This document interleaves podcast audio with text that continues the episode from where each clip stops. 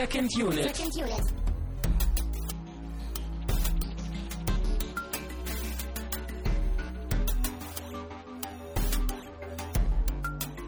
Herzlich willkommen zu einer weiteren und neuen Ausgabe von Second Unit. Mein Name ist Christian Steiner und ich habe bei mir natürlich Tamine Mut. Hallo, wieder äh, Liebesgrüße aus Kiel hier für unsere Before-Trilogie, die wir heute zum Abschluss bringen. War das der vorbereitete Witz, von dem du Nein, nein, nein, nein, hast? nein, der, Witz, der, der, der, schlimmere Witz kommt noch. Okay, ja, Liebesgrüße aus Kiel äh, finde ich auch gut. Wir haben uns wieder zusammengefunden und dieses Mal haben wir die Before-Trilogie endlich abgeschlossen. Sag ich doch. Genau. wir, äh, eigentlich ein schönes Projekt. Also ich finde, äh, aber da nehme ich vielleicht schon wieder was vorweg, äh, werden wir am Ende noch mal ein bisschen Verrat das doch nicht, dass das ein schönes Projekt war. Ah, das war ja zu erwarten. Also bei den beiden guten Filmen, die davor kamen, hätte mich das schon sehr gewundert. Ja, auf jeden Fall ein sehr interessanter Abschluss, der mich auch sehr überrascht hat. Also Ja. noch mehr als die anderen Filme eigentlich. Ne? Aber das werden wir jetzt in intensiver Breite wie immer ausdiskutieren, was da uns gefallen hat und was vielleicht auch nicht gefallen hat. Kann ja sein, dass auch solche Punkte irgendwie dabei sind. Wenn Äh, du mal wieder so kritisierend hier auftreten möchtest und destruktiv wie üblich, dann meinetwegen. Gut, äh, wir gehen wieder einen Umweg und äh, diesmal kann ich nämlich wieder äh, vielen Dank sagen, denn wir nehmen nicht irgendwie vorher oder später oder drunter oder drüber auf, sondern wir sind live on tape oder so. Äh, vielen Dank auf jeden Fall für begeisterte Menschen, die uns mit Flatterspenden versorgt haben. Äh, vor allen Dingen vielen Dank für die ganzen Abos. Man kann nämlich bei Flatter auch abonnieren, sodass dann automatisch zum Monatsanfang ähm, da so eine kleine Spende ähm, erteilt wird. Da haben wir auch ganz viele bekommen. Und dann gibt's äh, eine anonyme Spende zu der Episode zu Basic Instinct. Dann gab es mehrere Spenden zu der Mario-Episode. Das war ja letzte Woche das Crossover mit den Jungs von Play Together. Da hat uns eben auch Timo äh, geflattert. da hat ihm wahrscheinlich die eigene Sendung so gut gefallen. Aber auch Racing Pit, Jonas 1337 und JS, der uns dann auch nochmal eine Spende zu The Room, eine ältere Episode, die dir nah am Herzen Ah, ja. liegt. Da hat aber einer die Hausaufgaben hier richtig gemacht. Genau. Und dann gab es eben auch noch allgemeine Spenden für uns. Äh, vielen Dank. Vielen, vielen Dank. Und dann machen wir gleich weiter mit Danksagung, denn wir haben mal wieder eine DVD im Briefkasten gehabt, so kurz vor Weihnachten. Ja, das war eine super freudige Überraschung hier. Wir haben einen schönen Film bekommen, Adams Äpfel, ne, den wir auch wirklich schon mal lange gucken wollten. Und da bin ich sehr gespannt drauf. Ich hoffe, wir kriegen den möglichst bald dann hier rein im neuen Jahr. Das hoffe ich auch. Äh, wir haben noch einiges an DVDs, an DVD-Stapel noch irgendwie für das nächste Jahr vor uns. Aber ähm, ja, ich freue mich drauf. Dänische Komödie. Genau, ich glaube, so eine schwarze Komödie, so ein böser Film. Und wir hatten ja auf jeden Fall auch Bock so auf dänische Filme mal. ne? Wir hatten ja damals auch das Fest geguckt, was ja auch ein cooler Film war. Ja, ich glaube, dass da sogar irgendwie die ein oder anderen Schauspieler von dem Fest irgendwie noch mit dabei sind. Und Ja. Vor allem der Mats Mikkelsen aus dem James Bond-Film, ne? Mhm. Der Villain aus Casino Royale ist das gewesen, ne? genau, der jetzt auch bei Hannibal bei der Serie, TV-Serie, äh, Hannibal Lecter spielt. Da gibt's eine Serie zu? Ja. Oha. Oha, Taugt das was? äh, weiß ich nicht. Ich Wie nicht. weißt du nicht? Das ist doch eine Serie. Ja, ich gucke doch nicht alle Serien, die es gibt. Doch. Ich weiß, ich enttäusche dich jetzt gerade so. ja, das äh, überrascht mich jetzt wirklich. Hätte ich nicht gedacht. Tja. Musst du vielleicht einfach mal, äh, oder müssen wir mal das Publikum fragen? Ich habe nur Gutes von der Serie gehört. Gerade er soll da sehr gut sein, aber. Wollen wir das Publikum befragen, ja? Sollen Ja. die abstimmen? Mhm. Und dann wissen wir die Oder Antwort. 50-50. Ist das wieder lustig heute? Ja, wir sind wieder albern und das grundlos. Wir haben noch nicht mal den Wein probiert, den wir hier vor uns haben. Denn äh, Before Midnight spielt in Griechenland. Die beiden sind im Urlaub in Griechenland und äh, da dachten wir uns, probieren wir auch griechischen Wein, Weißwein, denn wir hatten ja irgendwie auch in den letzten Episoden, ich glaube, wir haben mit einer Limo angefangen bei dem Before Sunrise. waren denn bei Before Sunset bei äh, Federweißer angekommen. Also so eine. Nee, nee, stimmt, dann war es beim ersten Saft, dann Federweißer und jetzt sind wir direkt beim Wein angekommen. Ja, die Evolution, ne? Genau. Genau wie in den Filmen die Charaktere älter werden Und äh, reifen. und reifer, genau, versuchen wir das hier auch mit den Getränken nachzugehen. Es ist wirklich brillant, ne? Also es ist, also da, da würde ich uns am liebsten auch gerade mal für flattern, muss ich echt sagen. Also das, das hat der Timo schon richtig gemacht, ja. Ja. Ganz genau. Ähm, ja, du bist auch nicht so der, der Weintrinker normalerweise, ne? Und schon gar nee, nicht Weißwein, fast oder? nie, nee. Ja, Auf äh, Prost, Celine ja. und Jesse? Ja, auf jeden Fall, auf diese schöne Trilogie. Ich, weiß gar nicht, wann ich zum letzten Mal Weißwein probiert habe. Also Rotwein trinke ich ab und zu noch mal irgendwie, wenn das irgendwie äh, bei Gästen ausgeschüttet wird. Ausgeschüttet wird. Wenn das auf dem Ja. Teppich verläuft, dann. Nein, ausgeschüttet, so wie, wie Gewinne ausgeschüttet werden. Achso. Ein guter Wein ist wie ein guter Gewinn. Ich schlabber es nicht aus dem Teppich, so wie Barney den Schnaps. Also das mache ich noch nicht. das war aus dem Aschenbecher, das Bier. ja, das auch. Ja. Ja. Hm. Nee, ist, ist, äh, ja, ich bin auch nicht so der, der Weinfan. Ist okay, es war jetzt auch nicht irgendwie der, der größte, teuerste Wein, aber es ist schon, schon okay. Was ist denn das überhaupt Ab hier? Was steht denn da drauf? Abrundung. Rezina. Traditionelle Bezeichnung. Wein aus Griechenland.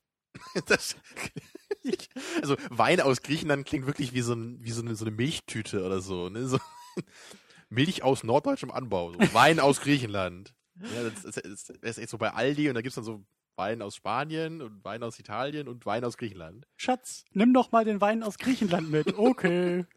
Ja, also ich, ich finde es okay. Ich glaube, viele trinken das ja gerne so zu einem Essen, ne? so, ein- so ein Weißwein. Könnte ich mir auch vorstellen. Ich krieg von Wein viel zu leicht Kopfschmerzen.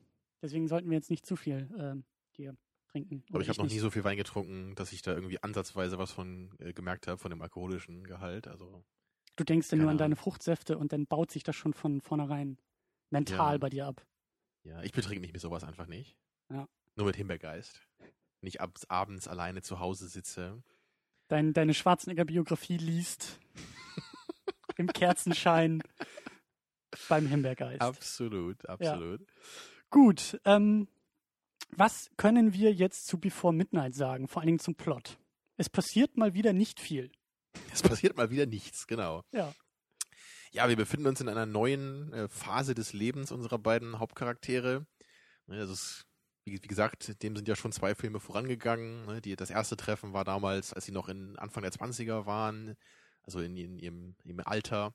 Und haben sie sich in Wien getroffen, ne, eine romantische Nacht verbracht, aber sich dann neun Jahre nicht wiedergesehen. Das war 1994 das erste Treffen. Richtig. Und dann haben sie sich dann Anfang der 2000er wieder getroffen, nachdem Jesse War es 96? Ja, aber Irgendwann dann sowas. so, ne? Und dann haben sie sich wieder getroffen, Anfang der 2000er, 2004 oder so, glaube ich. Ne? Mhm. Da hat Jesse dann schon so ein Buch geschrieben über diese eine Nacht.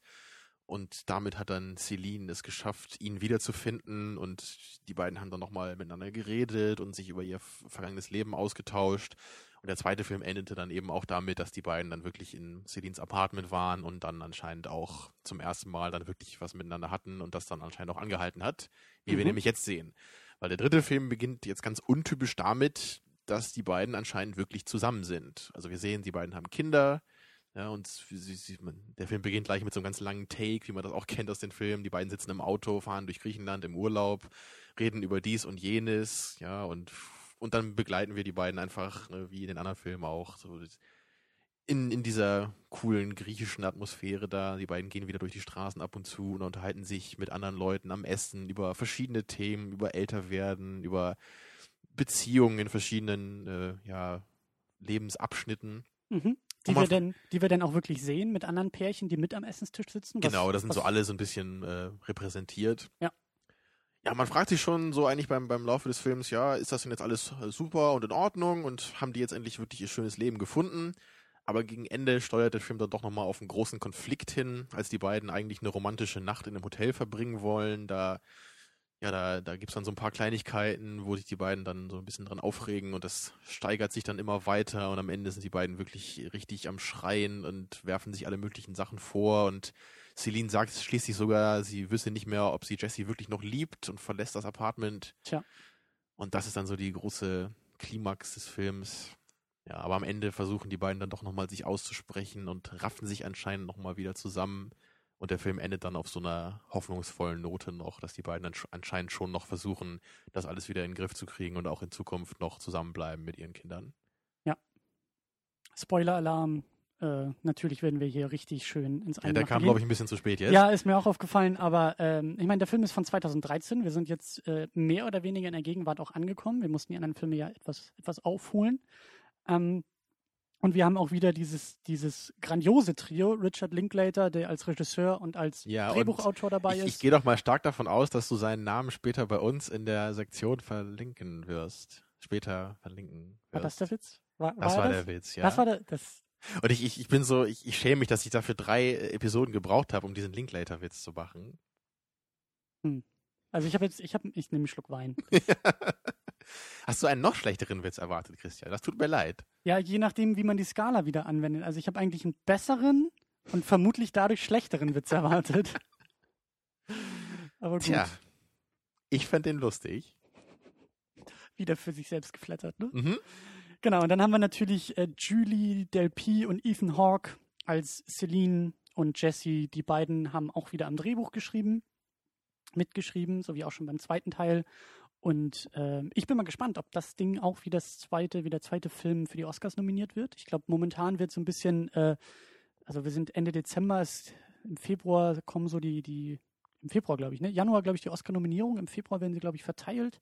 Boah, frag mich nicht, du. Auf jeden Fall ähm, bin ich mal gespannt, ob der, ob der Film, ob das Drehbuch irgendwie da wieder äh, dabei sein kann. Ja, und noch eine Kleinigkeit. Ich habe ja eben gesagt, wir haben jetzt die Trilogie abgeschlossen, was vielleicht missverständlich, äh, missverständlich ist, weil wir ja im Grunde gar nicht wissen, ob das wirklich eine Trilogie ist. Weil es könnte ja, Ja. natürlich sein, dass wir jetzt in zehn Jahren Ja. oder so noch einen Film bekommen, wo die beiden dann noch mal ein bisschen älter sind. Und das Ende des Films legt das vielleicht nicht unbedingt nahe, aber es wäre definitiv möglich. Ja. Gerade eben diese hoffnungsvolle Note, ne, dieses, man rafft sich wieder zusammen und wer weiß, wo das hinführt, könnte man durchaus noch mal thematisieren, denke ich. Und wir werden das auch thematisieren, aber eher gegen Ende. Denn äh, wir haben einige Punkte im Film, die wir, die wir ansprechen wollen. Natürlich, wie du, wie du auch schon angedeutet hast, der Anfang. Der, also ich fand das Anfang, äh, das Anfang, den Anfang, der Wein wirkt schon. Ich fand den Anfang äh, sehr, sehr schön, weil wir haben so ein Cold Opening. Wir werden, der Film geht einfach los. Wir sehen Jesse mit einem Jungen am Flughafen. Die beiden reden miteinander.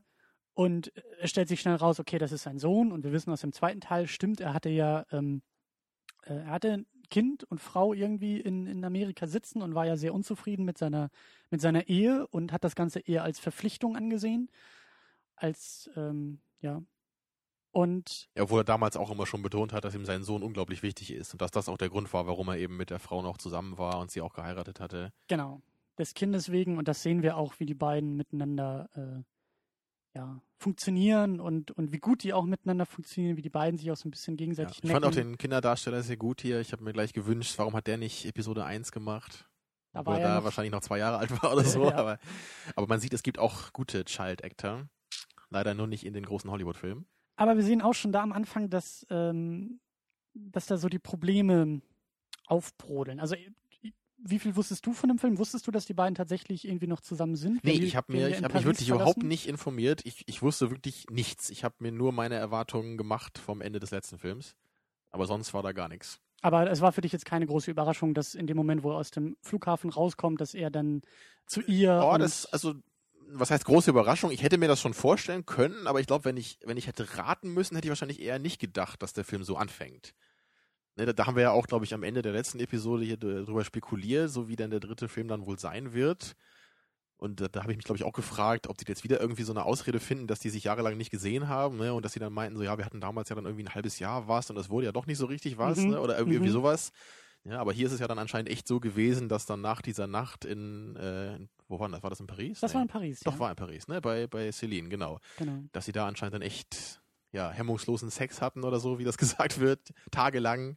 Ja. Zumindest hat Jesse das so in seinem Buch geschrieben anscheinend über diese zweite Begegnung.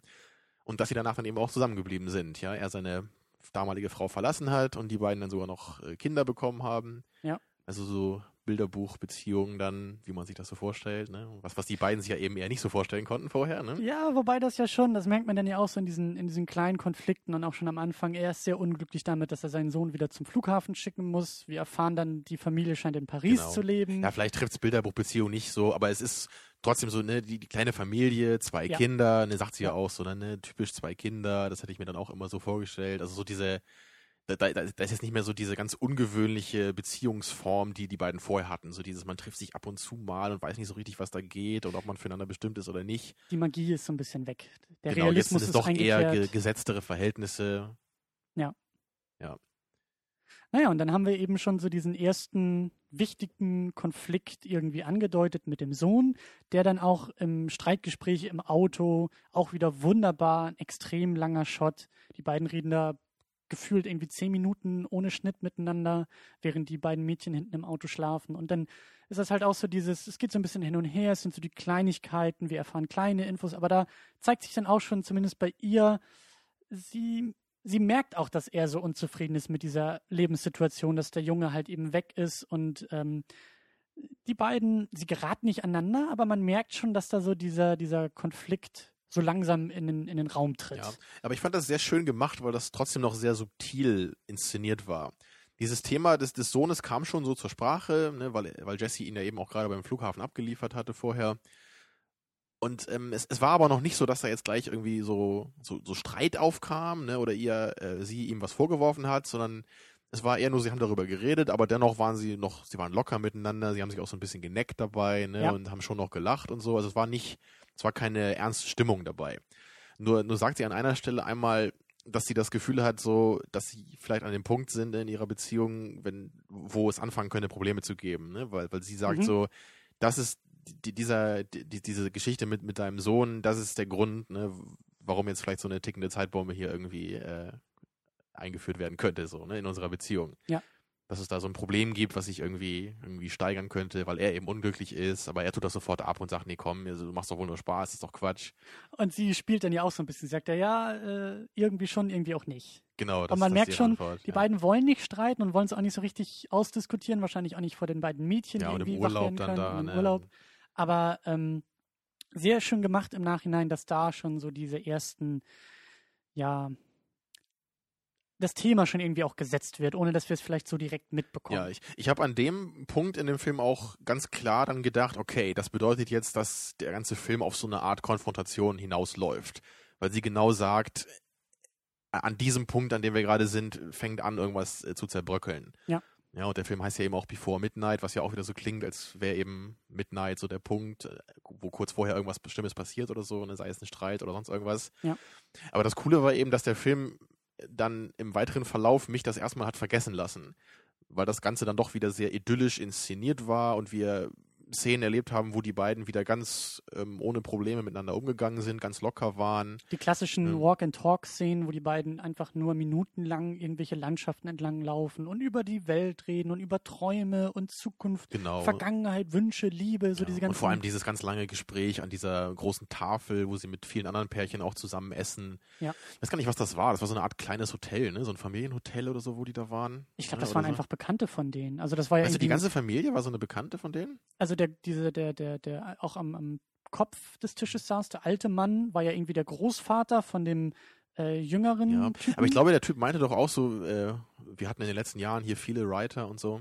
Also es klang für mich so, als wäre das so eine Art familiäres Apartment da, wo man so als Touri irgendwie absteigen kann. Es, Ist ja im Grunde auch nicht so wichtig, ne? Aber es war auf jeden Fall ein schöner Magnet um Knotenpunkt. Genau, es, es war so ein relativ kleiner Rahmen noch, so mit, Ja. mit so 10, 15 Leuten so am Tisch ungefähr, wo dann halt in lockerer Atmosphäre über vieles geredet wurde und damit mit Menschen aller Altersklassen, die Ja. dann eben auch sich über diese Themen ausgetauscht haben. So was heißt es, älter zu werden, so in Beziehungen im, im Laufe der Zeit. Und an dieser Szene da, an diesem, diesem Tisch, da gab es auch viele kleine Momente, die ich sehr schön fand. Zum Beispiel wurde da einmal auch bei so einem anderen Pärchen gezeigt, dass, dass, dass sie da so eine Geschichte erzählt, die äh, ihr Mann wahrscheinlich schon ewig gehört hat und er schon Ja. die, die Lippen mit, äh, also mitformen kann bei dem, was sie sagt. Und ohne dass sie ihn anschaut, weiß sie sofort, dass er das tut. Ne? Und, und dann greift sie so blind nach hinten mit ihrer Hand, um ihm den Mund zuzuhalten. Und alle lachen dabei. Und das fand ich so cool, weil ich glaube, auch im ersten Film wurde genau das mal angesprochen zwischen Jesse und Celine, wo die dann so ähm, hypothetisch gesagt haben, ach, stell dir mal vor, wir wären jetzt 20 Jahre zusammen und dann würdest du die gleiche Geschichte erzählen, die ich schon hundertmal gehört habe von dir und dann sagt sie dann, glaube ich, damals, ach, ich fände das aber voll süß, wenn du das machen würdest. Also, also genau das, was damals eben schon so hypothetisch durchgesprochen wurde, taucht jetzt wirklich auf dann in dieser Szene. Also ich hätte, ich habe auch Riesenlust, nicht sofort, aber irgendwann diese Trilogie auch nochmal zu gucken, um dann wirklich auch jetzt mit dem Wissen, wo es hinführt, was passiert in jeder einzelnen Episode, frage ich mich auch, wie viel gerade jetzt im dritten Teil eben von solchen Andeutungen aus den ersten beiden dann tatsächlich irgendwie äh, umgesetzt Also ich glaube, da war schon einiges dabei. Das glaube ich auch, aber mir ist das jetzt nicht alles so in Erinnerung geblieben. Es waren viele kleine Momente. Du meinst doch auch diese eine Szene, wo Jesse über seine Bücher spricht mit so ein paar Leuten dann da wird, wird glaube ich, auch einmal gesagt, so ja, die ersten beiden Bücher fand ich cool, aber ist das dritte denn jetzt auch so gut? Ne? Also es, das wirkte ja, ja. so, als würden da die Filme selber besprochen werden, so ein bisschen, ne? die wir ja. gerade gucken. Ja, aber du hast schon recht, auch diese, diese Szene da am Essenstisch, ähm, das, das ist irgendwie toll. Also wir hatten das, wir hatten das sonst gar nicht so sehr, dass so viele andere Leute irgendwie äh, in den Film dabei waren. Das Oder zumindest richtig zur Sprache kam. So, das, sonst sind halt vielleicht mal ein paar Personen aufgetaucht, hier und da aber sie waren nie richtig Teil von Gesprächen. Ja. Und das ist jetzt anders. Ja, und eben auch am, am, Essenstisch haben wir dann eben auch diese verschiedenen Generationen aussitzen. Wir haben dieses junge Pärchen, was sich irgendwie seit einem Jahr oder so, glaube ich, kennt und Fernbeziehungen und die skypen miteinander und dann wird irgendwie äh, der Laptop im Bett irgendwie mit aufgestellt, dass man dann nebeneinander einschlafen kann, obwohl man irgendwie hunderte Kilometer entfernt ist oder tausende voneinander. Dann haben wir irgendwie ähm, das Pärchen, was du schon beschrieben hast, so die irgendwie auch schon anscheinend lange verheiratet sind und sie weiß, wenn er sie verarscht und die haben so ihre kleinen Spielchen und necken sich irgendwie gegenseitig, aber, aber genau, die lieben sind, noch, sich die sind auch. noch so im mittleren Alter. Ne? Genau, und dann haben wir eben den, den älteren Herrn, der da am, am Tischkopf sitzt, der, glaube ich, auch noch verheiratet ist, weil das irgendwie so klang, so ja, er ist, er hat eine Frau, aber die ist jetzt irgendwie auch nicht dabei, weil die beiden durchaus auch irgendwie, glaube ich, äh, eigenständig irgendwie sein wollen und so ein bisschen äh, also so, so hatte ich das rausgehört. Ich, ich ja, weiß, ich, ich weiß gar genau. nicht, ob seine Frau wirklich noch jetzt äh, gelebt hat oder nicht. Aber auf jeden Fall war da noch eine andere ältere Dame, die eben ihren Ehemann verloren hat und die mhm. die ganze Zeit ruhig war, während irgendwie die Jüngeren untereinander Beziehungskonzepte austauschen und über die Liebe philosophieren und dann haut sie irgendwann am Ende so ein bisschen über ihren verstorbenen Ehemann raus und so dieses, die Tragik einer, nein, nicht verstorbenen Liebe, aber zumindest eines verstorbenen Partners, äh, aufbringt und wie sie eben Angst hat, Kleinigkeiten über ihn zu vergessen und wie er immer ja. noch in Träumen und im Alltag manchmal irgendwie bei ihr ist und ja, das war auch sehr schön, was sie da für Gedanken geäußert hat, dass sie da ja auch meinte, sie versucht sich dann einfach oft nochmal alles genau vorzustellen von ihrem verstorbenen Mann, so jede Kleinigkeit, weil sie eben das Gefühl hat, wenn sie, wenn sie all das vergessen würde, dann wäre das so, als wenn sie ihren Mann nochmal verlieren würde. Ne? Nach dem Tod dann jetzt ein zweites Mal, wenn ihre Erinnerung verblassen würde. Ja. Also wirklich ganz interessante Gedanken, wieder ne, typisch philosophisch, wie diese Filme immer so sind in diesen Gesprächen und eben dann auch wieder sehr cool bezogen auf die ganze Idee des Filmes. Wieder ja. auf die auf die Lebensphase von Jesse und Celine, ne, auf, bezogen auf die Fragen, die die beiden sich eben auch stellen in Bezug auf ihre Beziehung und ihre Zukunft. Ich fand es auch sehr erfrischend, dass eben dieses junge Pärchen dabei war. Die waren jetzt nicht so wichtig, aber dieser Kontrast, der da aufgemacht wurde, dass man dann tatsächlich auch ähm, die nächste Generation von, von ja, Paar und, und Liebe oder Liebesbeziehung, die die beiden schon überlebt haben, sozusagen, die, die eben nicht mehr Jesse und Celine sind, sondern eine neue Generation, was wir auch damals gesagt hatten beim ersten Film Mitte der 90er, die beiden haben noch nicht mal irgendwie Handys oder, oder Facebook oder Skype oder irgendwelche E-Mail-Adressen, die sie austauschen könnten. Und das fand ich eben jetzt schön, so fast 20 Jahre später so diese, diesen, eben diese, diese neue Generation zumindest angerissen zu haben in den Film, so als Gegenentwurf zu dem, was Jesse und Celine irgendwie in den letzten 20 Jahren erlebt haben. Also eben mhm. auch dabei zu sehen, wie sehr sich die beiden irgendwie verändert haben und wie, wie, aus welcher Zeit die beiden irgendwie auch kommen. Dass deren Geschichte wahrscheinlich eben auch nur so möglich war und heute ganz anders sich, sich irgendwie. Klar, ähm, das ist die eine Dimension davon. Ne? Da wird ja auch so ein bisschen über Moderne gesprochen, ne? so über Computer und wie sich das vielleicht verändern könnte, ne? ob Computer jemals so schöne Geschichten schreiben können wie, wie Menschen. Also solche Sachen ja. werden da einerseits aufgemacht. Aber natürlich ist es ja auf so einem ganz platten Level auch einfach der, der Status, den Celine und Jesse jetzt haben, weil sie finden sich eben genau in der Mitte von diesen ganzen Paaren wieder. Ne, sie haben, sie haben einerseits die, die ältere Generation da sitzen, sie haben die Generation da sitzen, die eher so sind wie sie selber und eben die jüngere. Also das, das zeigt so ganz schön das ganze Spektrum eigentlich von Beziehungen und verschiedenen Phasen eben. Genau, und eben auch deren Verortung in Abgrenzung zu diesem, zu diesem Spektrum. Mhm. Ähm, wir haben auch eine völlig neue Konstellation der beiden im Vergleich zu den anderen beiden Filmen. Also erstmal die größte Veränderung ist, die beiden sind Eltern, sie haben zusammen Kinder. Mhm. Das wurde gar nicht so wichtig in dem Film, weil die beiden dann doch relativ viel allein irgendwie waren. Ich dachte, das ist Also Thema wir sehen Kinder nicht so viele Szenen mit den beiden und den Kindern zusammen. Es wird viel darüber geredet. Ne? Ja. Natürlich, wir können uns vorstellen, was das bedeutet für die beiden und was das für ein Einschnitt in deren Leben ist. Aber es ist, es ist wirklich, wie du sagst, es ist bemerkenswert eigentlich, dass wir wenig Szenen haben ne, vor den Kindern Oder dass die jetzt alle vielleicht am Strand sind oder so und die Kinder was wollen und die Eltern darauf verschieden reagieren oder solche Sachen. Kann Genau. man, hätte man sich ja auch vorstellen können. Ne? Genau, das Thema, also sie sind tatsächlich mehr Liebespaar als Elternpaar in diesem Film. Ja. Es wird halt nur, es wird angerissen und es wird gezeigt, okay, äh, also das, das wirkt sich dann ja auch auf das Liebespaar aus und das zeigt sich dann ja auch in deren Diskussion, auch im Streit. Da wird sich dann ja auch gegenseitig vorgeworfen, irgendwie, hey, du schreibst da irgendwie nur deine schönen Geschichtchen und ich muss mich die ganze Zeit um die Mädchen kümmern. Und ähm, es ist ein Thema, es ist wichtig für die beiden und eben auch für diese, für diese Liebe. Aber wie du sagst, es geht nicht darum, wie funktionieren die beiden als Eltern, wie erziehen sie die Kinder vielleicht anders oder sowas, sondern es geht wirklich Genau. dann doch noch mehr um die beiden ähm, als Liebespaar. Ähm, und auch, auch anders ist ja eben, dass die beiden jetzt wirklich zusammen sind. Das hatten wir vorher ja auch nie. Es war ja immer so diese, diese, diese tickende Uhr, die ja irgendwie dafür gesorgt hat, dass in Anführungszeichen diese Magie auch irgendwie aufkommt. Genau das. Das war jetzt der einzige Film der drei, wo nicht diese gespannte Stimmung die ganze Zeit geherrscht hat, wo, wo beide auch teilweise dann noch versucht haben, sich so ein bisschen mit Samthandschuhen anzufassen zwischendurch und eben auch immer so diese Unsicherheit durchkam, so in manchen Momenten. Ja. Ne, weil beide natürlich in dieser Situation sich nie so ganz wohl gefühlt haben. Und jetzt sind es halt wirklich klare Verhältnisse. Sie sind seit Jahren zusammen, sie kennen sich viel besser und sie haben sich inzwischen eben auch gewisse Sachen dann vorzuwerfen.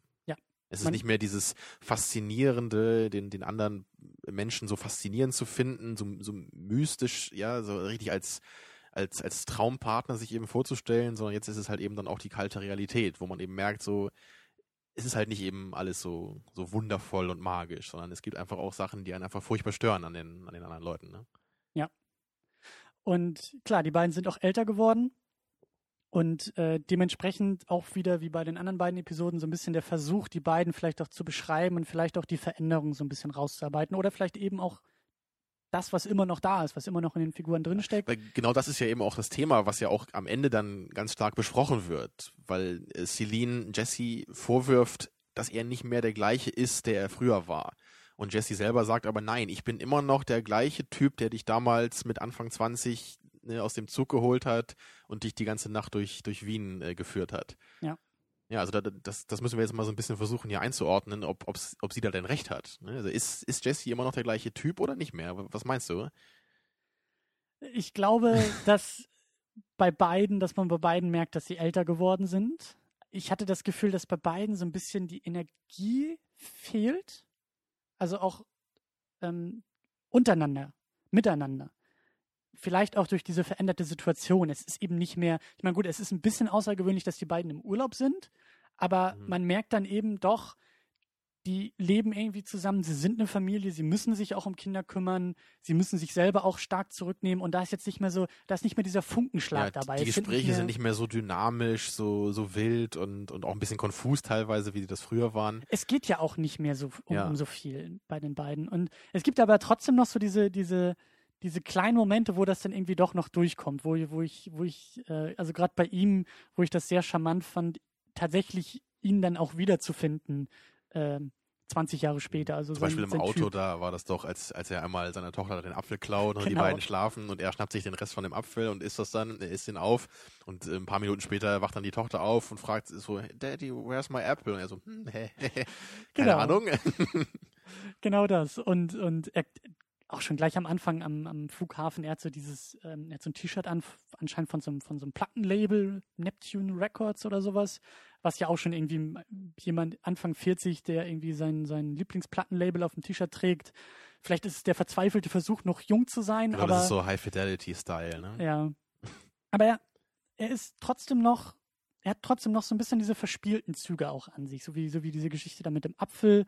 Ähm, oder auch ganz am Ende dann natürlich, als er versucht, sich dann wieder mit ihr zu versöhnen und dann, also da holt er dann ja wirklich so ein bisschen diese, diese Schamkeule wieder raus, wo er dann irgendwie, sie sitzt ja ganz allein an einem Tisch, die haben sich zutiefst gestritten und verkracht und sie sagt ihm auch noch, ich liebe dich vielleicht gar nicht mehr und dann kommt er ja zu ihr und spielt erstmal so, hey, junge Dame, ich, äh, Mhm. ne, wer sind Sie denn? Ich habe Sie schon gesehen und kann ich mich hier zusetzen und versucht so ein bisschen im Spiel mit ihr äh, das Eis wieder zu brechen und so, also das hat mich schon an damals dann auch ein bisschen erinnert.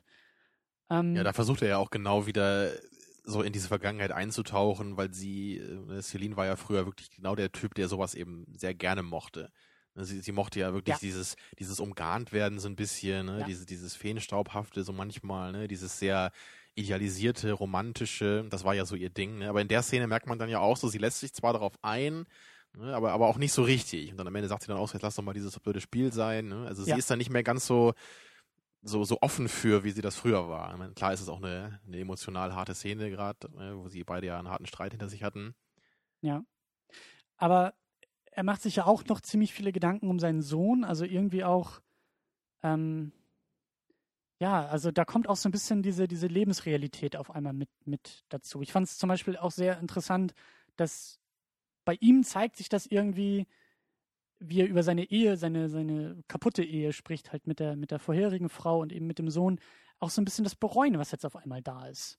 Also beide, auch durch ihr Alter, können auf ihr Leben zurückblicken und dabei bereuen.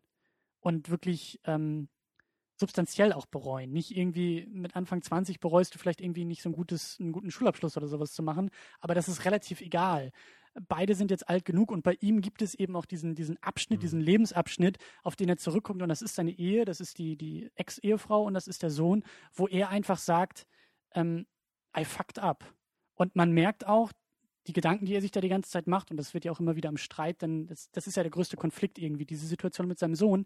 Man merkt, es gibt da keine Möglichkeit, das Richtige draus zu machen. Eben, es ist einfach ein Dilemma. Er kann nichts machen. Er kann nicht zu seiner Frau zurückkehren, weil das einfach überhaupt nicht funktionieren würde und er kann eben deswegen nicht voll für seinen Sohn da sein. Aber dennoch kann er eben auch nicht das einfach alles zurücklassen und jetzt äh, ohne Probleme seine neue Beziehung führen, Ja. weil eben dieses Thema mit seinem Sohn immer noch da ist und er ja eben auch sich um seinen Sohn kümmern will, er will für ihn da sein. Aber das geht eben nur so ganz schlecht, weil er lebt ja nicht mal in Amerika, ja, also da ist eine riesige Kluft zwischen den beiden. Er sieht ihn nur im Urlaub so anscheinend. Ja. Also eine ganz schwierige Geschichte. Und, und eben auch, ähm, wie gesagt, eben auch so diese, diese, dieses Bereuen, das fand ich ganz interessant. So in dem ersten Film mit Anfang, Mitte 20, die Welt steht dir offen und das merkt man auch bei ihm, sein, seine Art, seine, seine verträumte Art, was wir ja auch schon gesagt Genau, hatten also in der die, den Episode. Wünschen nachgehen, also die eigenen Lebenswege einschlagen, ohne zurückzuschauen, einfach nach vorne zu blicken. Genau, und wild durch die Gegend träumen und einfach Ideen haben und die vielleicht auch irgendwie umsetzen. Ja, und die waren ja Und- beide eigentlich auch so, deswegen hatten sie auch immer so einen Draht zueinander. Sie waren ja beides so, so offene Typen, ne, die, die ganz, ganz ungezwungen eigentlich durchs Leben gehen wollen. Und sie hatten ja im Grunde auch in den vorherigen Filmen immer so ein bisschen diese Angst, dass sie irgendwann in diese Verhältnisse so reinrutschen. Und das, das, Ja. das äh, wirft Celine ihm ja auch ganz oft vor, so nach dem Motto, also gerade am Ende dann, willst du mich jetzt so eine Hausfrau machen? Und da sagt er auch so, es wäre einfacher, deinen Kopf in den Toaster zu stecken, als dich äh, zu einer Hausfrau zu machen. ne? so. Ja, ja aber ähm, was, was können wir denn über sie sagen? Ich fand es ich fand's sehr interessant, dass sie diesen guten Draht zu dem Sohn hat. Dass ähm, in, dem, in dem Gespräch im Auto am Anfang ähm, erzählt sie, Jessie, denn ja was über den Sohn, dass der Sohn irgendwie so ein bisschen rumgeknutscht hat in dem Urlaub und, und ähm, also sie scheint wirklich einen guten Draht zu dem Sohn zu haben, zu ihrem Stiefsohn. Er ruft sie dann ja auch an, wenn er irgendwie, glaube ich, dabei ist, gerade äh, den Flieger zu wechseln. Er ist dann ja irgendwie gerade wahrscheinlich von Griechenland irgendwie nach England angekommen und von da aus dann wahrscheinlich irgendwie weiter nach Amerika Mhm. oder so. Aber also er ruft auf ihr Telefon an und, und äh, die beiden reden auch miteinander. Das, das, das fand ich schon ganz interessant, dass sie auch, obwohl sie große Probleme mit der, mit der Ex-Frau hat, aber sie akzeptiert ihn auch als Lebensteil für dieses, für diese Familie. So, da, da wird Ja. nicht irgendwie der Junge ausge, ausgeschlossen oder so. Das fand ich, das fand ich schon ganz interessant. Wäre auch, also für mich wäre das ein Riesenwunder gewesen, wenn sie eben nicht so äh, dem Jungen gegenüber wäre. Aber Ja, und er wirft ihr ja manchmal vor, dass sie einfach verrückt sei. Also einmal sagt er ja, you are the mayor of Crazy Town. also Ja. das ist ja auch dann, sie war ja schon immer ein bisschen abgefahren. Ne? Sie, sie war so die abgedrehte Persönlichkeit, so sehr, sehr, sehr irre manchmal eben auch, aber halt immer in so einer sympathischen Weise. Und das findet er ja auch so toll an ihr, glaube ich. ja, sie, Aber jetzt, sie wo sie älter werden, genau, die, die emotionale und eben ja auch die irrationale, die sich eben nicht immer auf diese, auf diese logischen Sachen so einlässt. Das war ja auch immer bei vielen Gesprächen in, in den ersten Filmen so, wo, wo sie immer gar nicht so nach der logischen Erklärung gesucht hat, so gerade bei diesem Spaziergang durch Wien, ne, haben wir damals ja auch besprochen, da gab es ja diese, diese Momente, wo sie diese, diese Wahrsagerin da kommt und, und ihre Hand liest und dann sagt er, ach komm, die hat uns doch gerade nur hier abziehen wollen und sie sagt halt nur so, ach komm, ist doch egal, nimm das doch einfach so für Ja. das, was es ist, ne, also sie ist da wirklich auf, auf so einer anderen Ebene als er. Und anscheinend ist es jetzt bei ihr so, dass sie deswegen jetzt im, im Alter da einfach manchmal wenig zugänglich für rationale Diskussionen ist. Zumindest sagt Jessie das. Ja, sie, er meint einfach, dass, dass es mit, mit ihr nicht möglich wäre, eine vernünftige Diskussion zu führen, weil sie immer so extrem emotional wird und rumschreit und nicht zugänglich sei für rationale Argumente. Ne? Zumindest ist das seine Sichtweise. Ich wollte gerade sagen, was auch diese männliche Sichtweise auf das Thema ist, weil er will mit ihr ja, wie sagt er, ähm, wie, wie wollte er streiten? Rational, unemotional Mhm. and rational möchte er mit ihr streiten, also unemotional und eben äh, auf Fakten basieren. Und das wirft sie ihm ja gleich wieder um die Ohren und sagt, "Ah, das willst du hier immer machen. Und man merkt auch, und das sagt sie ihm dann ja auch später, dass sie auch gerne irgendwie streitet. Also sie ist ja nicht diejenige, die, er, er zieht sich so ein bisschen zurück, glaube ich, dabei. Er ist eher derjenige, der das Ganze dann wieder auf Fakten zurückholen will, auf eine, auf eine, ja, unemotionale Ebene ziehen will, aber sie will emotional. Und Ja, sie muss das einfach rauslassen, glaube ich. Ne? Sie braucht das dann in dem Moment einfach. Genau, und sie, deswegen haut sie dann ja auch am Ende mit, mit manchen Keulen äh, um sich und sagt ja dann eben, ich glaube, ich liebe dich nicht mehr, geht irgendwie aus dem Ja, sie, sie verlässt ja zweimal auch den Raum und kommt dann gleich wieder und beim dritten Mal kommt sie dann eben nicht mehr wieder. Ja. Genau. Und ähm, das fand ich aber auch ganz, ganz interessant. Also dann generell auch, auch ähm, diese Streitszene mit den beiden. Das ist ja auch, auch ein Moment, den wir, den wir so vorher noch, noch gar nicht hatten, der sich gar nicht so, ähm, ja, der gar nicht so passieren konnte in den anderen beiden. Im Filmen. ersten Teil war ja noch alles super. Da war das ja alles noch romantisch, verspielt, verklärt eben auch ein bisschen. Ja. Aber da war nie ein, ein dunkler Moment zwischen den beiden. So im zweiten, am Ende, da, da wurde es schon ein bisschen, ein bisschen herber, kann man sagen. Ne? Da, Ja. da hat man ja auch gemerkt, dass da, da wurde sich ja dann auch sehr lange vorsichtig rangetastet, nachdem sich die beiden so lange nicht gesehen hatten. Aber dann am Ende wurde eben auch ein bisschen deutlicher geredet und dann wurden eben auch Probleme von beiden richtig erörtert und so ein paar Vermutungen wurden dann nochmal ne, so diskutiert, so auch alle diese, dieses Ding, so, warum bist du damals nicht gekommen an dem äh, Ort, wo wir uns da verabredet hatten, an dem Bahngleis? Konntest du wirklich nicht oder wolltest du nicht? Also da kamen schon so ein paar Vorwürfe durch, aber es war trotzdem noch kein großer Streit mit, mit Geschrei und so. Und sie mussten nicht irgendwie heulen oder sowas. Aber jetzt hier ist es halt wirklich ein, ein ganz anderes Ausmaß noch gewesen. Da sind die beiden sich ja richtig an die Gurgel gegangen. Sie haben sich richtig fiese Sachen gesagt und sie haben die Eigenschaften des anderen eben auch wirklich in der denkbar gemeinsten Weise dann dargestellt. Mhm. Und das ist dann wirklich eben auch ein, ein cooler Klimax für diese ganzen drei Filme. Ich glaube, das ist auch ein Grund, warum ich das Ganze so ein bisschen als Trilogie empfinde. Ne, also das, das könnte man sich schon vorstellen, dass das jetzt wirklich das, das Ende dieses Filmkonzepts ist, einfach weil, weil diese letzte Szene so unglaublich intensiv ist. Also intensiver als alle anderen Momente in den drei Filmen vorher. Ja, und, und auch das Setup ist natürlich äh, sehr interessant, weil man sieht auch gar nicht so sehr, dass die beiden irgendwie viel Zärtlichkeiten vorher austauschen und irgendwie wie vorher frisch verliebt Hand in Hand und rumknutschen durch die Gegend, sondern deswegen haben sie ja irgendwie da dieses, dieses Geschenk bekommen, irgendwie die letzte Nacht in einem Hotelzimmer oder sowas da zu verbringen und dann fangen die beiden an und wollen halt miteinander schlafen. Das Telefon klingelt, es ist der Sohn, der bei ihr anruft und dann explodiert dieser Streit, der sich ja Genau. eben schon die anderthalb Stunden vorher so ein Ja, bisschen. nur in dieser Kleinigkeit, weil, weil Jesse fragt dann Celine, warum äh, er nicht kurz mit seinem Sohn sprechen durfte. Ja, und sie meinte nur, ja, ach, war doch jetzt nichts Besonderes oder so. Und dann sagt er, ja, du machst das immer so, dass du mich dann Genau. nicht fragst. Und so, so äh, wird das dann gleich wie eine Lawine, ne, wird das immer größer. Und dann plötzlich sind sie dann wirklich am, am Rumstreiten und Rumkeifen. Tja.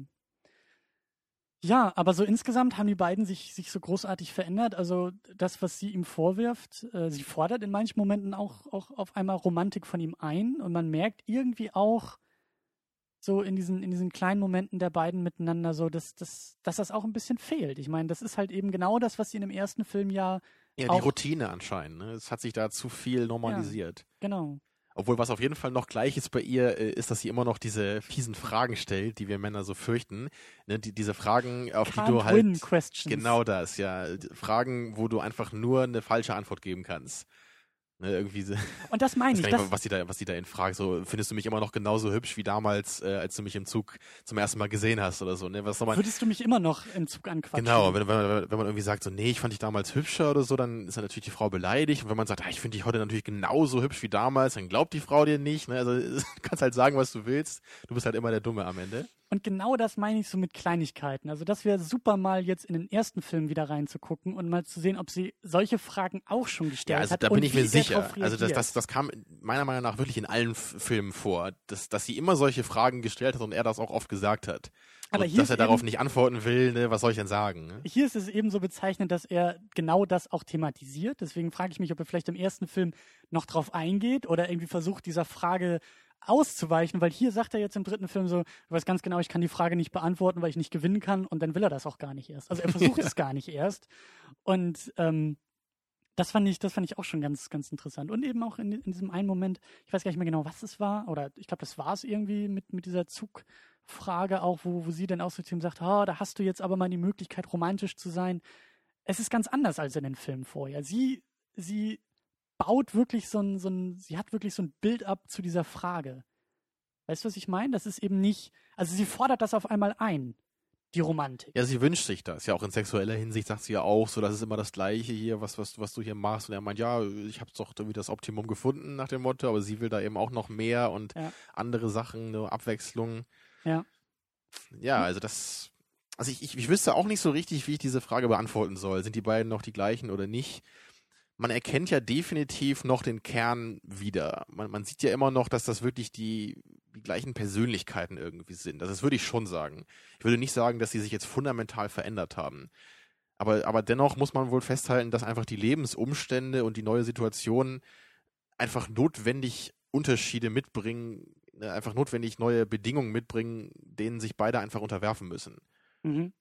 Aber ich würde, glaube ich, Jesse schon glauben am Ende, wenn er sagt, er ist immer noch der gleiche Typ, der sie damals im Zug angesprochen hat. Natürlich ist er in einer anderen Phase seines Lebens ja. und er kann das nicht mehr vielleicht so ausleben wie früher. Aber ich glaube nicht, dass er plötzlich aus jetzt irgendwie so, so Citizen Kane-mäßig oder so vom, vom aufstrebenden, ja, positiven Menschen zum, zum bösen Egoisten geworden ist oder so. Also ich glaube, ich glaube, so ist es nicht. Ich glaube, es ist einfach nur die, die äußere Welt, die eben die beiden zwingt, anders zu sein, als sie es gerne würden. Ich meine, wir können es auch ganz schwer nur beurteilen, weil wir sie ja nicht in diesen alltäglichen Situationen jetzt im dritten Eben, wir können natürlich da jetzt nur spekulieren. Ne? Ähm, aber ich, ich glaube das auch, dass, dass das irgendwie noch in ihm steckt. Und das war ja auch im zweiten Film, glaube ich, so aufgeworfen, diese Frage von Älterwerden, Veränderung, da wurde das auch schon thematisiert. Wie sehr ist man so, wie man ist und bleibt so, wie man ist und wie viele Möglichkeiten hat man überhaupt, sich zu verändern?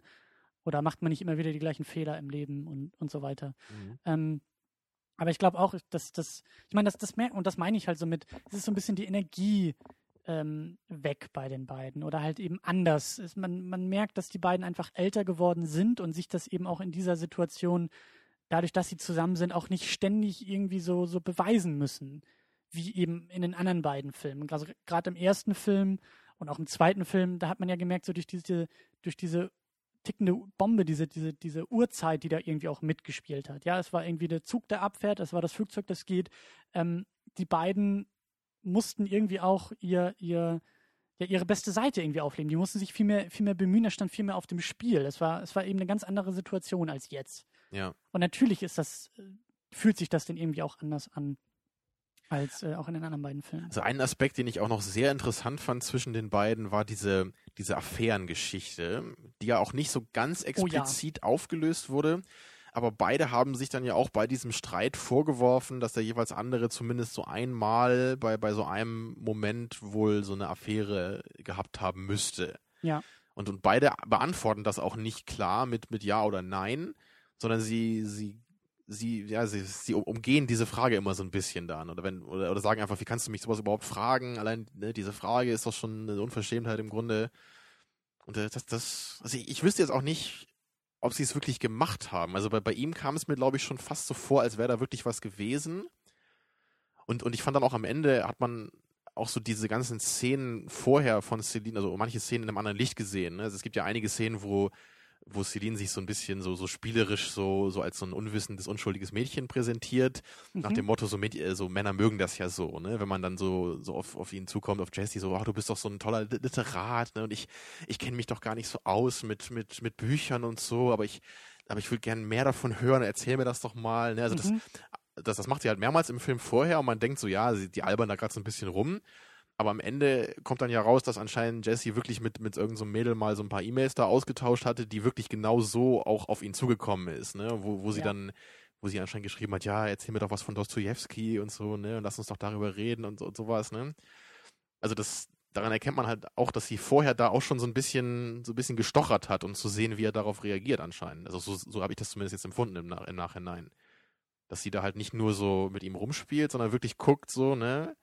Ich, ich so, oder ihm auch zeigen will, so ich weiß, dass das irgendwie so dein Ding ist eigentlich, ne? Also wirklich.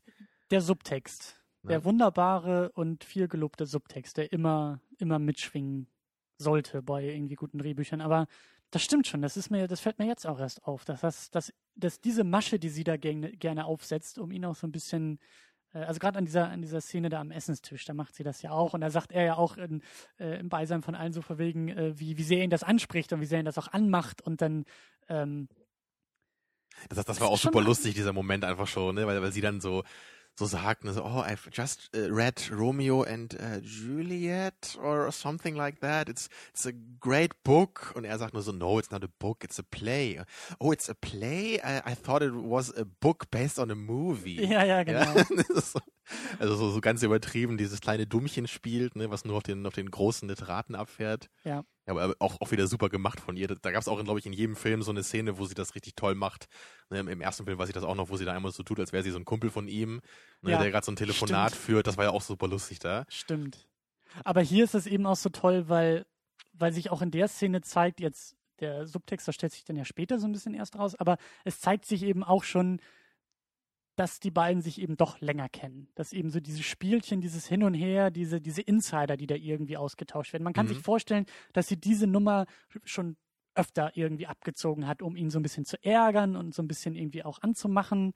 Und ähm, genauso dann am Ende, als er sich da irgendwie zu ihr setzt und dann er so tut, als ob die beiden sich nicht kennen würden und er sie gerade erst aufreißen will, Genau, dann ja. merkt man auch, okay, das, das könnte irgendwie so ein Insider sein, den, den, Ja. den die beiden Er macht ja auch einmal so ein bisschen den spanischen Liebhaber, Genau. ne, weil sie da vielleicht auch drauf abfährt, auf, auf solche Sachen. Ne? Meinte sie doch auch, oh, jetzt habe ich wieder meinen spanischen Liebhaber und meinte, nein, jetzt bin ich Grieche. Und also man merkt schon, die beiden haben so ihre, ihre Spielchen, ihre Insider und das, das ist, ähm, das ist auch anders.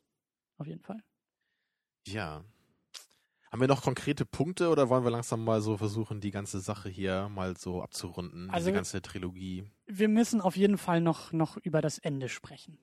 Das wirklich konkrete Ende. Also die beiden, wie sie denn da in diesem Café sitzt, ganz allein und auch eigentlich allein sein will. Und er macht sich ja so ein bisschen, also er tut das, als ob er sie anmachen würde, hat dann diese kleine, das kleine Spielchen mit einem Brief, den er ihr vorliest. Er sagt, er hat eine Zeitmaschine und kommt aus der Zukunft und liest einen Brief vor, den sie an sich selbst geschrieben hätte. Und dann merkt man ja, wie er da so ein bisschen das Eis brechen will. Genau, was ja auch so ein bisschen äh, äh, ein Thema war, was ja auch schon vorkam im Film, weil einmal wird, glaube ich, angesprochen, dass Jesse sich selber auch mal so einen Brief geschrieben hat, so, also als er 20 war an sein 40-jähriges äh, Ich und da war der erste Satz dann anscheinend nur so I hope you will äh, I will never be divorced oder so und was halt gleich schon äh, ne, gleich schon nicht mehr stimmt dann. Ja, aber da zeigt sich dann ja auch wieder so sein, seine spielerische Ader und seine romantische Mhm. Ader irgendwie, aber sie, sie will das gar nicht so sehr zulassen, holt ihn dann ja eben auch auf den Boden der Tatsachen wieder zurück und sagt, hier, das bringt alles nichts und brauchst du gar nicht erst versuchen und lass jetzt mal wirklich Tacheles sprechen und dann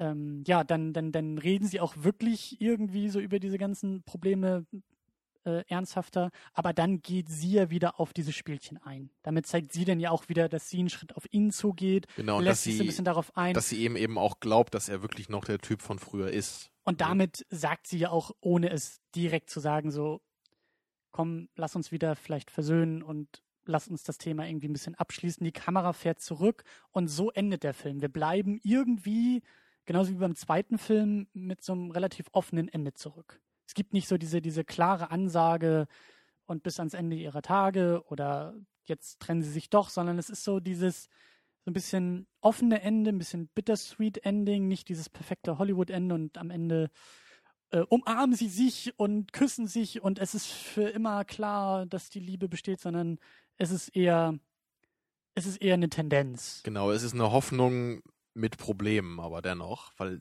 man, man wird nicht mit einem Gespräch und einer tollen Hollywood-Note so einfach das ganze Leben umkrempeln können. Ne? Und Problem ist ein super Stichwort, denn die Probleme bleiben auch ungelöst. Dieses- genau, sie haben ja nicht die tolle Konflikt- Lösung gefunden. So, sie sagt ja nicht, ich werde jetzt meinen Job aufgeben und mit dir nach Amerika ziehen und dann entführen wir deinen Sohn und bringen deine Ex-Frau um. Ja, also es Das ist ja typische Hollywood-Ende, ja. genau, es ist ja nicht die Lösung. Ne? Ja. Aber, aber es wird halt eben, sie sagen sich ja nur, ich, ich will das nochmal versuchen. Und das ist ja einfach nur alles, was wir dann auch erwarten können in dem Moment. Ja. Aber in dem Punkt muss ich auch wieder sagen, da hat mich der Film genau wie der zweite im Besonderen auch positiv überrascht, weil ich hatte nämlich beim zweiten auch am Anfang das Gefühl, dass das Ganze so ein bisschen oberflächlich sei oder dass dann nicht mehr so der, der Biss von dem ersten dabei war. Ne, und beim zweiten hat mich das dann eben auch sehr positiv überrascht, dass am Ende das eben auch da ein bisschen ernster wurde und dass viele Sachen, die mir am Anfang eben oberflächlich vorkamen, dann auch Mhm. genau explizit thematisiert wurden. Und dass dann eben auch rauskam, dass das halt von den Charakteren auch absichtlich so auf so einer oberflächlichen Ebene eben gehalten wurde in diesen ganzen Diskussionen. Ja. Und hier war das eine ähnliche Sache, weil ich hatte hier am Anfang auch das Gefühl, das ist doch alles irgendwie nur so, so schöne Fassade und wir sind gar nicht mehr so bei, beim Kern dieser Charaktere. Und genau das war ja eben auch der Witz am Ende, weil das ist ja dann auch eins dieser großen Probleme in diesem Gespräch. Dass sie eben meinen, so wir haben nur noch unser, unser Alltag hier und unsere schöne Fassade, aber wir sind nicht mehr so die Menschen von früher. Ne, das wurde ja eben wieder thematisiert am Ende. Und das, das finde ich halt sehr schön, dass mich der Film jetzt genau wieder so überraschen konnte. Am Anfang dachte ich, ne, der, irgendwas wäre verloren, es wäre nicht mehr so, so cool und dynamisch wie früher. Aber Ja. am Ende zeigt sich, das war alles Konzept. Ja, und der Film, der dritte Film hat auch einen, einen sehr schönen Bogen, auch wie du sagst, durch diese Andeutung, die am Anfang irgendwie klein gesetzt werden und die ich auch gar nicht so sehr, nein, nicht mitgekriegt, aber da bin ich noch gar nicht so sehr drauf eingesprungen. Eben Ich habe es auch oft eben schnell wieder vergessen. Ich dachte mir so, ja, das kann sein, aber dann fünf Minuten später war ich dann wieder in der neuen Szene ganz drin und habe dann gar nicht mehr drüber nachgedacht, dass ja wirklich diese tickende Zeitbombe hier irgendwie noch im Raum steht. Ganz genau, und auch, auch dieses, ähm, auch, auch, ja, diese, diese, diese Struktur, die dann auch manchmal aus den alten Filmen übernommen wurde. Also wir haben eine neue Szene mit dieser, mit dieser Tischgeschichte, wo sie alle am Tisch sitzen und essen und da miteinander reden. Das hatten wir so vorher nicht.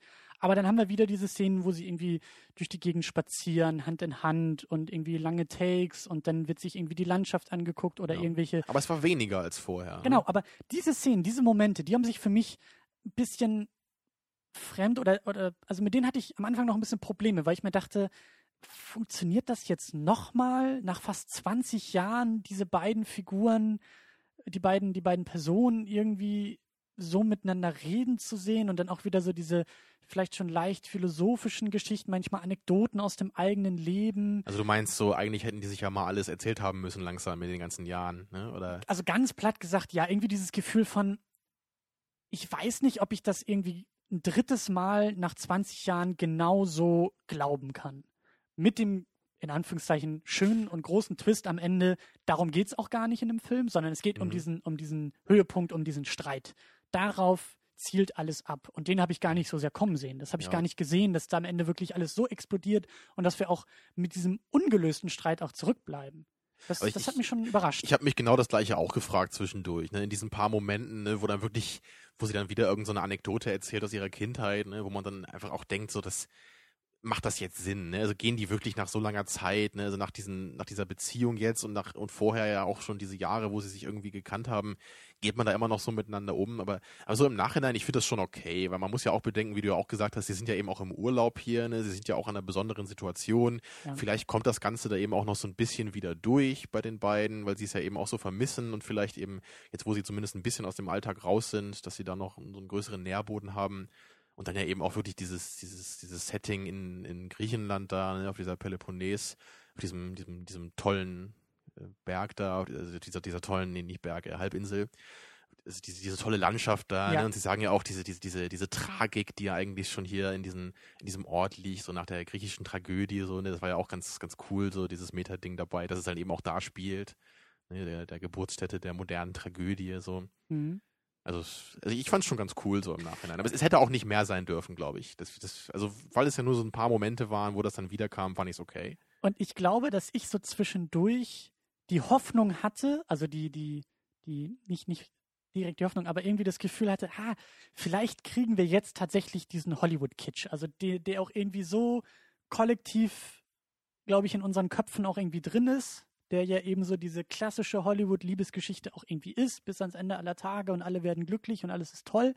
Und irgendwie hatte ich das jetzt nicht erwartet, aber irgendwie mein Gefühl war, ha, vielleicht geht's ja in diese Richtung. Oder ich habe es irgendwo insgeheim so ein bisschen erhofft. Man hat es einfach so oft auch schon gesehen ne, in den Filmen, dass man da automatisch dann denkt, ne, das, wahrscheinlich endet es halt irgendwie so. Und ich dachte mir auch so ein bisschen, weißt du, so im Rückblick auf diese anderen beiden Filme, so die haben so lange dafür gebraucht und, und jetzt sind sie endlich zusammen und jetzt haben sie die Familie und ist das nicht alles toll? Und dann war ich auch so ein bisschen halt schockiert, als dann dieser Streit einfach kam. Dass da auf einmal so viel explodierte und eben auch, also ich, ich fand's, so- ich fand's auch so klasse, dass das eben auch in diesem Hotelzimmer ist, dass es diese, diese extrem unnatürliche Situation, die sie auch so anspricht, wo sie auch sagt, was ist das eigentlich für ein Schwachsinn, dass wir hier in so ein Hotelzimmer Ja, müssen. alles und jetzt, wird so geplant. Ne? Wir Genau. sollen jetzt hier eine ganz tolle Nacht haben. Ne? Genau, wo ist das spontan in unserem Leben, in unserer Beziehung, in unserer Liebe, das ist alles weg. Und, Genau und, das spiegelt ja eben auch die, deren Probleme im Grunde wieder. Ne? Allein dieser Ort schon, wo sie sich jetzt treffen, um diese Nacht zu haben. Ne? Das ist ja im Grunde all das, was sie eben in ihrem Leben und ihrer Beziehung so problematisch findet. Und was auch in den anderen beiden Filmen, gerade im ersten Film ja auch abgelehnt wurde. Genau das wollten sie ja Beide niemals wollten das haben. nicht, ne? Dieses Leben, so wir haben zwei Kinder, so du holst die Kinder dann ab und dann essen wir was zusammen und dann werden wir Sex haben und morgen bin ich im Flieger und flieg äh, irgendwie äh, in die Nachbarstadt und muss dann mein Buch promoten, ne? Also so dieses, dieses Leben bei The Numbers irgendwie, das, das will ja keiner. Genau. Und äh, ja, also mich, mich hat das auch irgendwie überrascht und auch eben dieses, dieses offene Ende und auch eher dieses, ja, dieses ungelöste Ende. Und ich, mir fällt es auch echt schwer, aber das ist nur persönliche Präferenz, die Filme auch irgendwie abschließend einzuordnen. Also gerade jetzt den dritten Film, die sind alle gut. Die sind auch alle auf, auf einem Level. Und jetzt geht es, glaube ich, eher darum, was ist so die persönliche Präferenz, welchen Abschnitt der Geschichte man vielleicht irgendwie spannender findet und warum. Und Mhm. ich hatte echt mit jetzt mit dem dritten Film so meine, nein, nicht Probleme, aber hm, ich glaube, der war mir echt zu düster und zu, zu ehrlich. Ich glaube, das war irgendwie nicht so. Ich, ich, ich mag dieses, ich mag den ersten Film unglaublich gerne. Ich mag diese, eben vielleicht auch, weil das genauso mein Lebensabschnitt irgendwie noch ist. So dieses, dieses, äh, alles steht noch irgendwie vor dir, die Welt, das Leben ist alles noch offen und da dann diese, diese, diese magische und abenteuerliche Liebe, die da irgendwie durch, durch den Zufall entsteht. Das finde ich total klasse. Und jetzt haben wir halt so dieses, weißt du, 40 und zwei Kinder und die Ehe und der Sohn und die Scheidung und irgendwie, ich weiß nicht. Das ist, glaube ich, nicht mein Teil gewesen. Aber er ist gut. Er ist auf jeden Fall gut. Ich dachte, wir sind Waldorf und Stadler. Wir, wir schauen doch schon immer genervt auf das Leben zurück, auch von anderen. Obwohl wir es noch gar nicht gelebt haben. Aber Genau, ja, wir, wir sind schon in dem, auf dem Level, dass wir uns beschweren können. Ne, obwohl wir noch so jung sind. Das stimmt allerdings. Aber wie, wie, wie ist es denn so bei dir? Ja, ich, ich finde es auch schwierig. Also ich, ich gebe dir auf jeden Fall recht. Im Grunde sind alle Filme wirklich so auf einem Level, weil die, weil die alle wirklich cool sind und auch wirklich beeindruckend gut zusammen funktionieren. Oh ja. Ich, ich weiß halt auch echt nicht, ob das funktionieren würde, jetzt nur so den zweiten oder nur den dritten zu gucken, also als Film für sich. Hm. Ich weiß nicht, ob das jetzt, ob das geht. Also ich glaube, der dritte, Also gerade beim dritten nicht. hätte ich, glaube ich, wirklich, also beim zweiten könnte ich es mir vielleicht noch irgendwie vorstellen, ne, wenn, wenn, wenn der einer zumindest erklärt, was im ersten passiert ist, so in zwei Sätzen, dass du dir dann auch mit dem zweiten noch ganz gut so, so klarkommen kannst. Aber ich glaube, beim dritten, ne, denken wir anscheinend beide, da muss man schon die beiden vorher gesehen haben, damit das Ganze wirklich auch, auch besonders ist. Ja. Damit man wirklich diese ganzen kleinen Andeutungen bemerkt, damit man sieht, wie, wie die beiden sich wirklich von dem entfernt haben, eben was sie eigentlich sein wollten, obwohl sie natürlich immer noch die gleichen Leute sind, aber eben zurückgehalten von ihren Lebensumständen. und eben im Kontrast zu den Ja. Personen, die sie vor 10 und 20 und ich, Jahren Ich glaube, wenn man diesen Kontrast nicht hat, dann würde der Film auch sehr gewöhnlich wirken wahrscheinlich, weil, weil es diese Art der Geschichte nicht so außergewöhnlich ist, wie das die ersten beiden noch waren. Ja, und ich glaube, er wäre auch einfach zu negativ und zu down die ganze Zeit. Naja, das ist natürlich schwer zu sagen, ob das jetzt ein Problem wäre, wenn, weil der Film kann ja auch eine negative Message haben, ist ja Ja, okay. gut, gut, aber also ich, ich weiß nicht, wenn ich die ersten beiden nicht kennen würde, würde ich mir denken, wer sind die beiden Leute, warum streiten die sich die ganze Zeit und warum soll mich das interessieren? So, es interessiert Ja, man, mich. man, man könnte es dann eher so als allgemeines Bild für so eine Beziehung sehen. Ne, Mhm. die, es wird ja im Grunde auch kurz angedeutet, was vorher passiert ist, ne, wie die beiden sich kennengelernt haben und diese Buchgeschichte. Aber, Aber es ist schon schwierig. irgendwie, Ja, ne? es, es macht schon Sinn, wirklich das Ganze als Trilogie auch zu betrachten und, und da jetzt nicht irgendwie selektiv zu arbeiten und zu sagen, nee, den ersten gucke ich nicht, ich gucke nur eins und drei oder sowas. es, äh, nee, da fehlt was. Also das ist wirklich, es ist auch ein schöner Bogen innerhalb oder außerhalb dieser Filme zusammen äh, als Trilogie, ähm, wenn wir denn auch bei einer Trilogie bleiben. Das ist ja auch noch die große Frage, ob wir nicht vielleicht in fünf, sechs, sieben Jahren einen weiteren Film haben. Genau, das hatte ich ja am Anfang nochmal kurz erwähnt. So die, die Möglichkeit ist ja definitiv da. Meines Wissens hat jetzt, hat jetzt auch keiner der Beteiligten gesagt, das war's jetzt und wir machen da nie wieder was. Ähm, ja, ich, ich, ich würde da schon die Gefahr sehen, dass da jetzt ein vierter Teil sich vielleicht nicht so natürlich anschließen würde, wie das jetzt die drei Filme so gemacht haben. Das ist vielleicht auch ein bisschen schwierig bei diesen drei Filmen, bei dieser Geschichte. Wo und wie hört's auf? Ja, Wo wir- wir setzt haben ja- man den Endpunkt? Richtig, weil das Leben geht halt immer weiter und man ist immer irgendwie in neuen Lebensabschnitten. Aber diese drei Filme haben jetzt eigentlich ganz klar drei sehr zentrale Lebensabschnitte so in der, in der Beziehung zweier Menschen verdeutlicht. Ne? Eben Ja. so diese ganz jugendliche, euphorische, verklärte Sichtweise, um es ein bisschen hart zu sagen vielleicht. Dann eben die, die zweite Sichtweise, wo man eben völlig hin und her gerissen ist zwischen den Möglichkeiten, die einerseits eben so dieses gesicherte Leben ist oder halt eben doch nochmal zu sagen, ich, ich gehe nochmal einen neuen Schritt, ich gehe nochmal diesen Leap of Faith ein, so ich, ich versuche nochmal was Neues. Ne, also eben dieser, dieser, also die, diese, diese Unsicherheit, ne, die Entscheidung zu treffen, diese Angst vor der Entscheidung, das ist ja ganz klar auch im zweiten Film der Fall. Ne? Und im dritten ist es jetzt dann eben so dieses, dieses Rückblickende, ne? dieses haben wir jetzt das Richtige getan und wir, wir können es halt nicht mehr ändern, ne? also dieses Bereuen von Entscheidungen im Leben. Ja. Und ich, ich weiß halt nicht, was da jetzt der vierte Abschnitt nochmal wäre. Also es wäre ja im Grunde das ähnliche wie der dritte, nur nochmal auf einem weiteren Level wahrscheinlich. Ich habe auch irgendwie das Gefühl, dass man die mit, mit so drei Schlagworten, also mit so Zeitebenen auch irgendwie gut ähm, kategorisieren kann. Der erste ist ein Film über die Zukunft oder im ersten geht es irgendwie um Zukunft, im zweiten Okay, geht es um ja. die Gegenwart und jetzt im dritten geht es um die Vergangenheit. Ja, das finde ich schön oder das sind, gesagt. das, das ja. sind diese, diese Perspektiven, die aufgemacht werden von den beiden Figuren. Stimmt, das, das steht im Vordergrund. Ne? Das, das, Und da ist das finde ich sehr philosophisch, Christian. Nicht schlecht, ja. Dankeschön. Blindes Huhn findet auch mal ein paar. äh, und da ist jetzt eben die Frage, wie, was, was wäre eben logisch konsequent für, einen- für einen vierten Teil dann irgendwie? Geht's dann Futur nochmal, 2. ich, oder geht's dann Nein. nochmal um alles irgendwie? Also ist das denn, aber es wäre wahrscheinlich Der Film über alles, ja. genau, die Ah. alten Menschen, die zurückblicken, sich mit der momentanen Situation auseinandersetzen und auch in die Zukunft schauen. Zeitreise. Also ich- ich weiß Wie nicht. jetzt in dem Film angedeutet ist, es geht um Zeitreisen. Zeitreisen. Genau, sie, sie fahren zurück nach Wien und geben sich nützliche Ratschläge oder schreiben sich wirklich so Briefe. ich, Nein, aber ähm, ja, durch unser Gealber sehen wir schon, es, es ist schwierig, sich da was zu überlegen. Aber ich bin trotzdem jetzt nicht jemand, der sagen würde, mach das auf keinen Fall. Also ich, ich bin da gerne bereit, mich auch überraschen zu lassen, weil ich den, den Leuten, die diesen Film gemacht haben, ne, sowohl dem Herrn Linklater als eben auch den, den beiden äh, Hauptcharakteren, ne, die ja eben auch, äh, Hauptdarstellern eher, die halt eben auch das Drehbuch mitgeschrieben haben, die haben mich jetzt in zwei Fortsetzungen so positiv überrascht, wo ich jedes Mal am Anfang dachte, hm, ob das denn so klappt. Ja. Also ich kann mir durchaus vorstellen, dass sie mich jetzt genauso bei einem vierten Film wieder überraschen können, wo ich dann auch vorher denke, eigentlich kann ich mir gar nicht vorstellen, wie das klappen soll. Und das ist eigentlich auch, auch mein, mein Eindruck, dass alle drei Filme oder zumindest die beiden Fortsetzungen ganz besonders ähm, ja so, so Projects of Love waren. Da ging es wirklich Projects of Love. Ja, I get darum, about it. and of. Aha. Weil die, die Fortsetzung eigentlich niemand erwartet oder gefordert hat.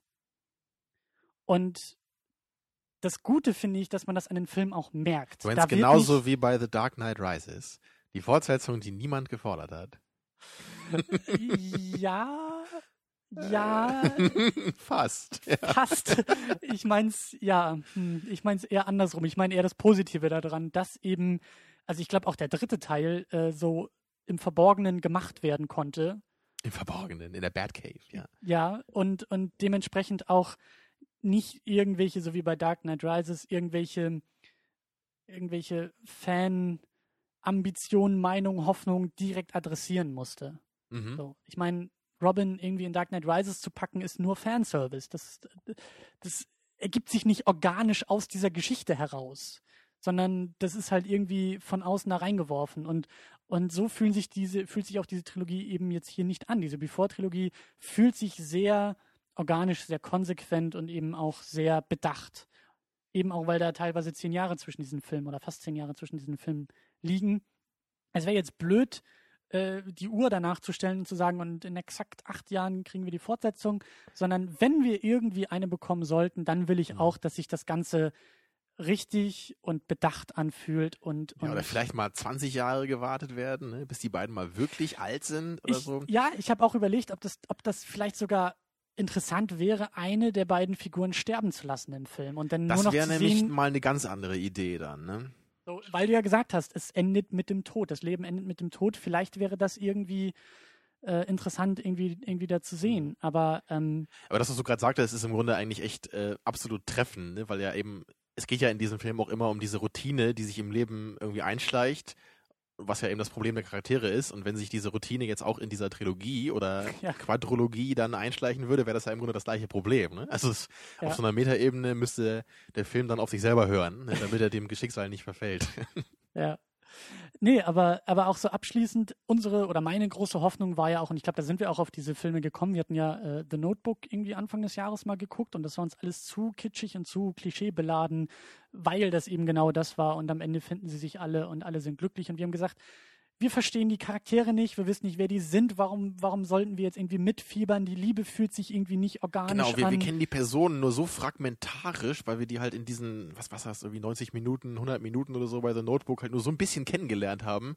Dass Aber wir dann Zeitsprünge einfach, ohne Ende. Genau, machen. dann waren wir 50 Jahre weg und dann sehen wir sie halt kurz nochmal wieder und wir, wir können halt gar nicht mit diesen Personen mitfiebern. Wir können uns halt höchstens vorstellen, wie das halt eben für uns wäre, wenn wir auch in dieser Situation wären oder so aber echt bei diesen drei Filmen hier habe ich halt wie, wie selten das Gefühl gehabt bei Charakteren in Filmen, dass ich ein richtig gutes Bild von denen habe.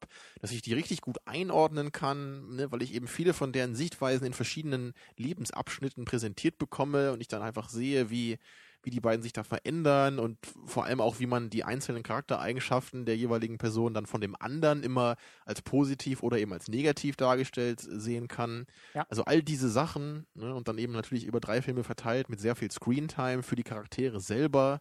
Ja, da wird, da wird viel gesprochen, da wird viel über das Leben nachgedacht und dabei lernen wir einfach so viel über diese Leute. Ja.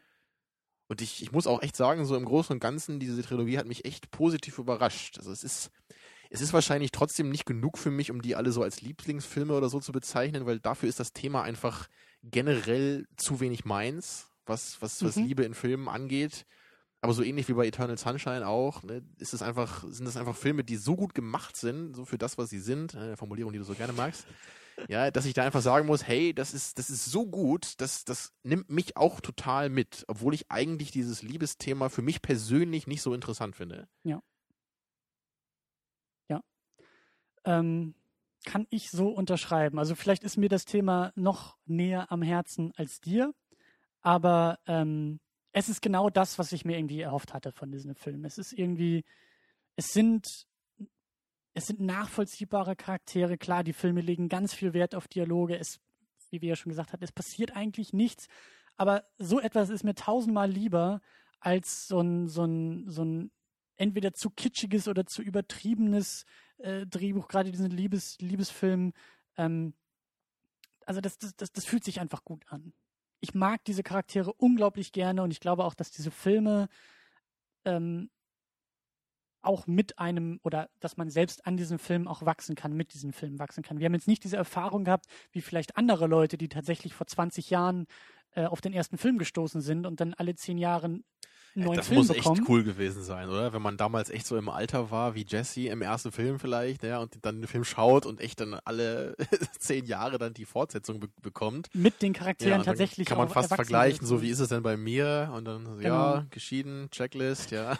ja, und also allein dafür, es wäre irgendwie schon ganz interessant, da dann auch einen vierten Teil zu bekommen, um irgendwie mal diese Erfahrung gemacht zu haben, tatsächlich auch so lange Pause zwischen diesen Filmen zu haben. Aber ähm, also ich, ich gehe ganz stark davon aus, dass ich diese Filme alle paar Jahre oder, oder in gewissen Zeitabständen immer wieder auspacke, um zu sehen, hey, so wann bin ich irgendwie auch vom Kopf her im zweiten Teil angekommen sozusagen? Wann sind das meine Themen? Wann ist das mein Film? Genau wie du das bei den Superman-Filmen auch immer machst. Ne? Wann bin ich denn genauso cool wie Superman? Hm? Nein, noch nicht. Ich hole den mal nächstes Jahr nochmal wieder raus. Exakt, ja, genau. So, so gucke ich meine Filme. So, das ist, äh, ja. Mhm. Ja. Gut. Ja, was meinst du? Sind wir dann erstmal durch mit der Trilogie hier ähm, oder hast du noch irgendwas auf dem Herzen? Ich, ich möchte sie eigentlich nicht abschließen. Also ich könnte jetzt. Ich will nicht, dass es aufhört. Lass uns weiterreden. Wenn genau wir nicht auf, auf den Stoppknopf drücken, dann wird diese Trilogie ewig weitergehen. Genau das. Dann wird es eine unendliche Geschichte. Tja. Aber wir müssen tatsächlich zum Ende kommen und ähm, ja, war auf jeden Fall ein schönes Erlebnis, schöne Erfahrung. Ähm, ja, haut auf jeden Fall in die Kommentare. Würde mich freuen, wenn ihr auch irgendwie was zu dem Film zu sagen habt, auch zum dritten Teil. Vielleicht auch eigene persönliche Geschichten irgendwie vielleicht auch zu den Filmen habt. So seid ihr jetzt irgendwie durch die Podcasts drauf gestoßen, kennt ihr die Filme schon seit Ewigkeiten? Wart ihr vielleicht tatsächlich vor 20 Jahren im Kino und habt den ersten irgendwie gesehen mit, äh, weiß ich nicht, der ersten großen Liebe und was ist draus geworden? Äh, haut auf jeden Fall in die Kommentare bei secondunit-podcast.de. Ja, jetzt ist der, der romantischste Podcast Deutschland, wird das jetzt, ja.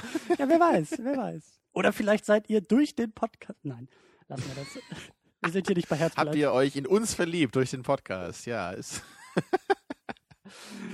ja. Was gibt's denn nächste Woche? Nächste Woche gehen wir mal wieder ins Kino.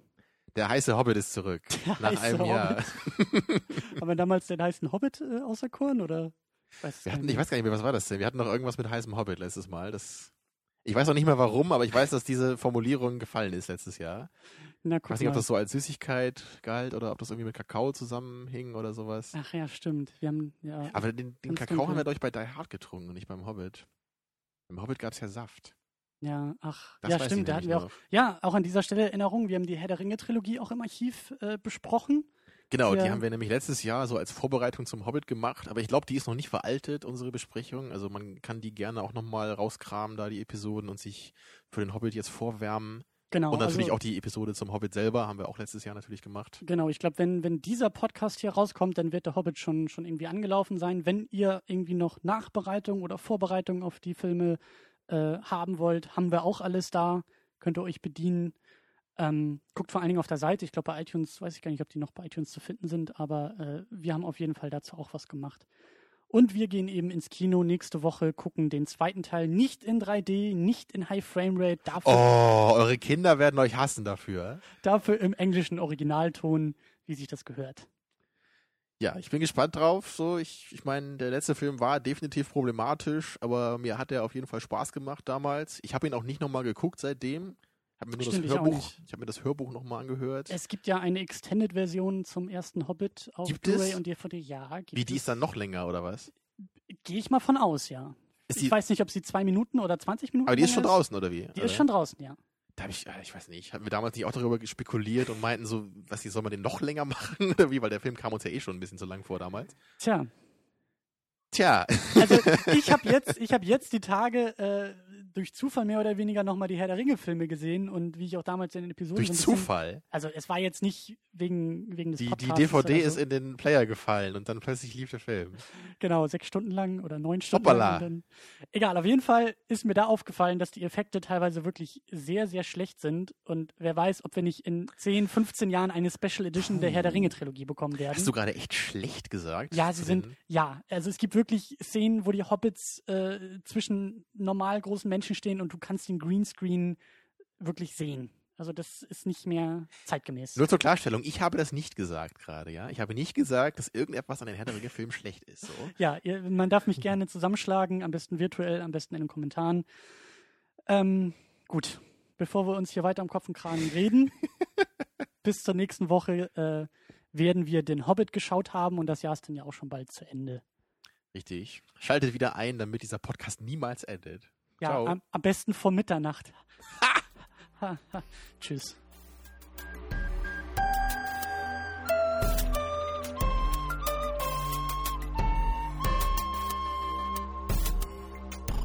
Second unit. Second unit.